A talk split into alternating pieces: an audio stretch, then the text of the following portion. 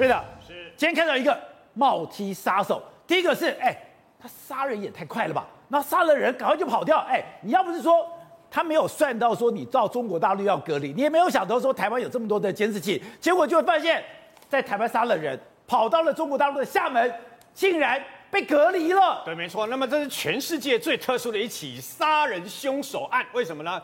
因为我们在一天之内把他所有的潜逃路线全部抓起来了以后。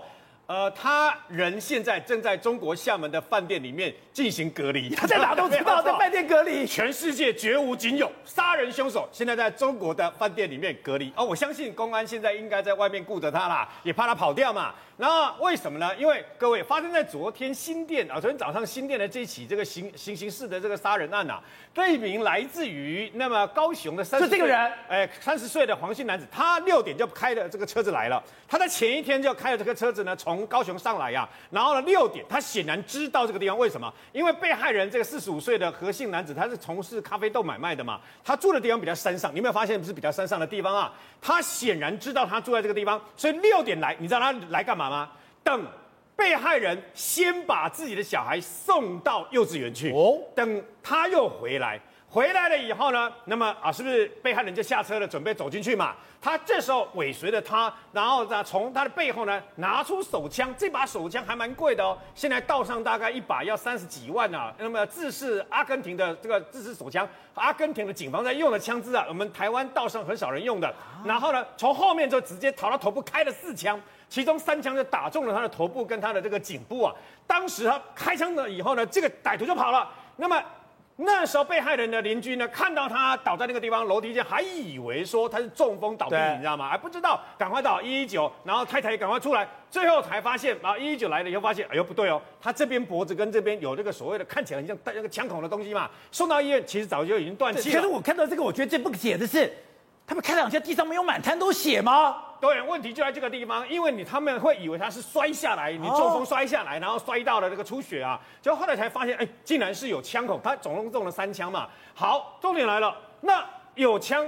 报案，那警方就要赶快追嘛。对，台湾别的本事没有，我跟你讲，千万不要在台湾随便犯案。为什么？台湾的监视器密度之高，尤其是双北，仅次于南韩首尔，你知道吗？啊、你在路上尿尿都可以被这个监视器拍到啊，假的。所以呢，你要知道，警方马上按图索骥。那歹徒不是开着这个白色的车子吗？对，他在行凶以后，你连你上什么车，计程车都会拍到。对。他那么这辆车事实上是权力车啊，所以呢，虽然有找呃这个后来根据这个车行先找到一个车主，车主说权力车已经给给给别人用了，然后呢紧接着来就嗯根据那个车牌，我们有自动车牌辨识系统，就是在新店黄河路的这一家大型卖场的停车格停在那边，知道这辆车从那下面下去，你知道吗？停车格停在那里了以后，好再调人不见了嘛，那再调人，你知道歹徒很紧，好讲完，我们现在看到那个影像是他行凶的时候。他马上在这个新店那个大卖场变装，他马上换衣服，换衣服走了以后是不是出去了？对。那么警方再调监视器，再一路跟。我跟你讲，这个警方我们必须这样说了，警方也投入很大的心力。为什么呢？他连续变装三次，他变装以后呢，在这个卖场外面搭计程车到哪里？捷运龙山寺站。那你会认为他是不是要搭捷运，对不对？对不对。他进到龙山市站了以后呢，进到厕所里面再变装，你知道吗？再变装，再把他已经换的衣服再变一次，然后出来以后，你看他就把东西这衣服呢，故意拿给那么在龙山市站的这个等于说游民啊，拿给他了以后呢，你看看起来好像啊就一般人没有什么两样啊。他走了以后，我们大家都以为他会搭捷运，不，他又搭计程车，立刻赶到桃园机场去，桃园中正机场，立刻准备出境。他在出境之前还在附近晃了一个多小时，然后。再把这个第三次变装，再把衣服变下来，这次变下来的衣服跟那把枪支啊、子弹，把它包好以后 丢到旁边的那个水沟里面。哎，我看这个东西，我觉得我们警察办案也太厉害了吧？你找了三个断点，你变装了三次。我本来以为，我以前自己在幻想说，没错，我现在要做坏事，我也就跑去大卖场，跑去大卖场，我去大卖场买一套衣服，我做个变装，你就抓不到我了。哎。你跑不掉的，没有错。事实上，他变装了三次哦，然后紧接而来又进到这个机场来。可是警方那时候去问过这个机场的柜台跟调阅监视器，发现他来了以后直接 check in，什么意思？事先已经把机票跟机位都买好了，你知道吗？他是有计划的进行，然后啊，在大概八点七八点犯案嘛，下午两点 就搭着飞机飞到厦门去。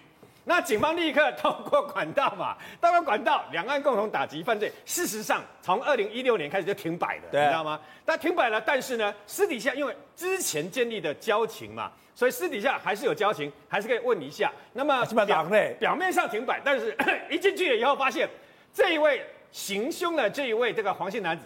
人正在厦门的一家饭店的几号房里面进行隔离，所以你说他被中国的公安盯住了？对，没错。中国公安也知道以后说啊，原来是开枪杀人的杀人犯。我相信中国公安也不会让他到处乱跑了。哦、现在也一定把门口啊，一定关站在门口，因为也也不知道他身上有没有病啊，你知道吗？所以呢，一定也盯在那个地方。重点来了，现在知道他人在厦门的饭店里面隔离，对不对？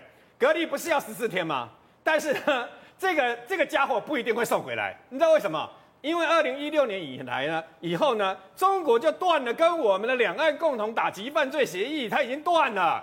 断了以后，我跟你讲一个故事，为什么？有一个那么在桃园的大帮的帮主啊，唆使手下去杀人，然后呢去开枪啊，跟立法委员跟那个议员呐、啊，相关服务处开枪啊，最后他他最后这个帮主呢潜逃了，他被判个无期徒刑，然后潜逃到中国去了。最近这几年又去绑架一个台商，绑架台商还得逞，对方家里呢，透过台湾这边的这个等于两岸地下汇兑呢，汇了三千万元把人给赎回来。那可是问题是啊、呃，有人报案的，所以公安把他给逮捕了。根据规定，根据这个两岸共同打击犯罪，他不是应该把把他遣返回来吗？对，没有，真的，你知道为什么没有？因为中断了嘛，因为两岸共同打击犯罪中断了嘛，已读不回，那你能怎样？所以呢，你不要以为，不要以为说这个凶手。我们现在知道很离谱的是，他人就在厦门的饭店隔离，可是他不一定能够回来呀、啊。可是我在想，根据中国公安的那个那个等于说他们的办案方法的话呢，一马不会回，修和鬼，搞不好就把他那个等于带到中国的看守所跟监狱里面。我告诉各位了，还记不记得？你看他们偷渡，像他他们这个等于说呃杀犯案杀人以后，马上就出去嘛。对，过去也有枪击要犯，你忘了吗？薛球、陈义华、哦、有没有？绑架那个台中议员，那么张宏年的这些人嘛，这个歹徒嘛，他们偷渡过去，他们在偷渡的那个贼他啊那个船上，还跟我一个竹联帮的朋友，请我那个朋友帮他写一封家书，你知道吗？然后那个朋友后来啊，就是从那个中国那边打个电话给我说，哎，你知道我要这贼他妈一吐的像，呃，陈谢球还请我帮他写一封家书啊，结果谢球在中国大陆偷渡成功以后，他因为案子被公安抓进去那个看守所里面。叫沙登啊，啪！你知道吗？你知道那个公安，中国公安在里面是多不人道的刑求啊！听说第一次第一天行求了以后，薛球不是头发本来就少了吗？对，当天就满，就整个头发全部变白了，已经头发很少了，还全部变白了。可是我听说。他被这样吊着，一手一脚这样子吊着，吊一天。对，你就知道。后来，所以呢，我们去接他的时候，我们刑事警察局啊，两岸共同打击犯罪遣返的时候，薛球看到我们的警察，像看到的世界的救星一样。知道这个世界也太乱了吧？在台湾这么容易杀一个人，又这么容易跑掉，要不是监视录影器这么发这发达，人根本不知道从何抓起。另外就是，哎，你就看到美国一样，这个监视录影器，这也太夸张了。进到了一个精品店，这些人。全部来这边打砸抢，而且那些店员一点办法都没有。没有错，因为美国现在比电影还更夸张。因为刚刚讲的台湾这像电影情节，对不对？现在比美国比电影还更夸张。哎，就这样搜刮哎！哎，这是一个 LV 的店哦，LV 的一个包包大概都是十万台币起跳。然后呢，你看到这些人进去哦，从进去到出来大概三十八秒钟左右，抢了三百多万台币的包包啊。然后呢，你看到他们也没有持枪，也没有持械哦，他们就直接冲进来。然后原本冲进来之前，你看还有客人在那边逛街，对不对？冲进来后，客人全部往往外面闪或往后面闪。然后呢，店员束手无策。然后这边你看，那店员赶快躲在旁边。当然，你怎么知道他手上有没有枪？然后你看右边这个人人呢，还自备黑色垃圾袋，然后自己把这个包包放在垃圾袋里面，放在垃圾袋里面。然后呢，全部抢完了就往外面跑嘛。这是在芝加哥一个 LV 的店里面，十四个人嘛，抢了三百多万台币的包包。这在活生生在美国上演。我们刚刚看到画面，还是单一几个嫌犯，十几个嫌嫌犯去抢一家店，对不对？现在更夸张，是八十个蒙面嫌蒙面嫌疑犯一次抢一整家 shopping mall 啊，一整一整家 shopping mall 全部抢过来。他那夸张到什么程度？他那是有八十个人嘛，大概二三十台车。然后你看二三十台车，他就把这个 shopping mall 外面的道路 block 全部都停满。那所以说，等于说车子筑起一道车墙。那主席一到车墙说，这八十个人就蒙蒙面，拿雪橇、拿狼牙、拿拿棒球棒等等，就冲进去。然后冲进去，他就逢店就抢。然然后呢，每一个人你看他这这是旁边哦，在侧拍画面，很多人你看拿出来后就开始你看，哎，各自上自己的车，然后呢，有的人拿这么多车，就是战利品。你看这车子你就一一他一台台就把整个 shopping mall 围起来嘛，然后呢，上了车就跑，上了车就跑，上了车跑，然后这个商圈里面有警察都不管吗？没有，警察来的时候只逮到三个倒霉鬼，来不及走的，里面有 LV，有爱马仕，有 Burberry，有 Fendi，甚至他们抢到什么程度？里面有个药局，药局里面大麻也都被抢走了，所以他们真的这样是大量大量去抢，然后很多人都发现说还有员工被攻击，用什么？用胡椒那个辣椒喷雾来，他们也有辣椒水，辣椒喷雾，辣椒水比这个球棒更厉害嘛，所以美国现在遇到这个状况的时候，大家都是所以刚刚讲。我跑到药局里面去抢大麻，对，刚刚就是去药局里面抢大麻的，他们大概也常买，所以知道大麻摆在哪里，所以他们都完全都抢贵重的，而且中国呃不是现在美国这种就是各式各样打砸抢是非常非常夸张的，所以宝杰哥你知道吗？现在美国他们看到这个画面，大家吓坏了，包含 Tiffany 什么，今天就提早关门，天一黑就关门，天一黑就关门，完全不敢留到晚上继续营业。然后呢，美国现在卖门锁的业绩大涨百分之二十，门锁。门锁大家上锁，然后卖监视器的业绩大涨百分之七十啊，所以对于美国人来说是非常非常夸张的。不是美国现在没有王法了吗？完全没有王法。难怪说你刚刚讲的，现在全美国最热门的新闻就是一个十八岁的少年拿着枪说我要去保护一个加油站，杀了两个人，重伤一个人，竟然被判无罪，可见得。现在美国人对这种状况有多火大？宝杰哥，你知道这个少年叫李腾豪斯吗？对不对？他被判无罪后，你知道干嘛吗？一个枪店哦，把这个李腾豪斯拿枪射杀两位人获判无罪的新闻转发给他的会员，然后告诉他的会员说，本枪店现在枪瞄准器和背包大促销。所以说现在这大家是。非常非常夸张，人人自危，就有那种极右派跟极左派的状况，这样是互相，所以现在他们枪店是大家都去买枪，所以美国人真的需要枪来保护自己了。两个，一个是极右派发现有一个人射杀了人没事，所以他可以买枪；另外一个是，哎，我是普通的老百姓，极右派有枪，那我要有枪，就像我现在车子也要摆棒球棒，因为坏人可能会有棒球棒，是一样的逻辑嘛。所以哦，现在美国最让我们觉得夸张是，哎，耶诞游行也可以发生惨案，这个惨案我看到会鼻酸啊。这个耶诞游行是，比如说他。们是非常多人，然后在那边游行哦。结果我们忽然就看到一台修旅车，往人群里面这样冲进去，而且他们的冲撞不是说出车祸，你看，你看，哎，他是直接开进冲撞完后还不停就开走，所以总共有五个人现场被碾压死掉，四十八个受伤啊。而且他撞是撞，撞他的游游行人有多有少，他找那种乐队，那种很多人地方，然后直接冲撞下去。所以现在美国真的非常非常乱，打砸抢什么都来了。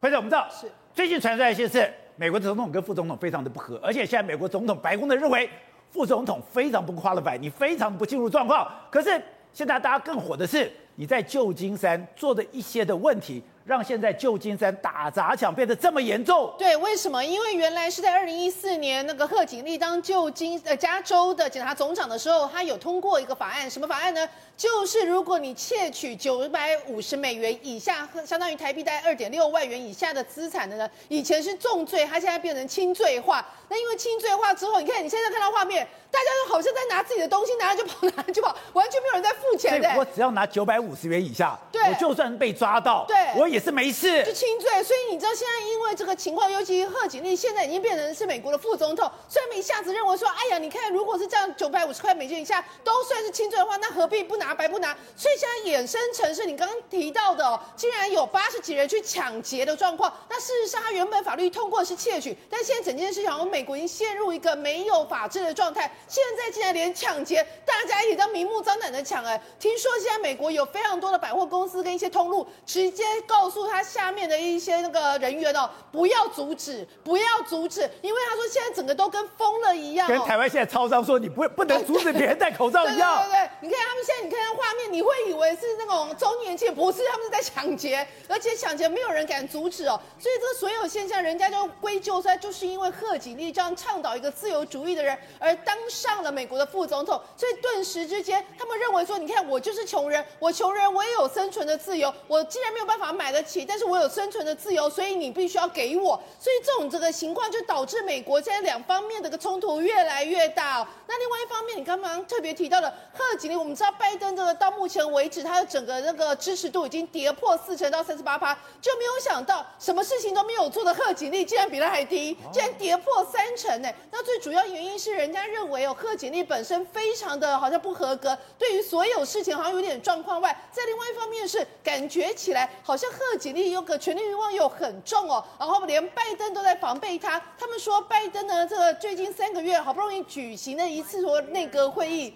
故意选在贺锦丽出国的时间，所以好像是有故意要防备他，故意架空他。对，所以之前福斯新闻有特别有在做新闻讨论到说，有没有可能贺锦丽变成是美国的呃就很少见哦，可能当了一两两年副总统之后就被那个总统给罢免掉，或者是被总统给开除掉的一个副总统。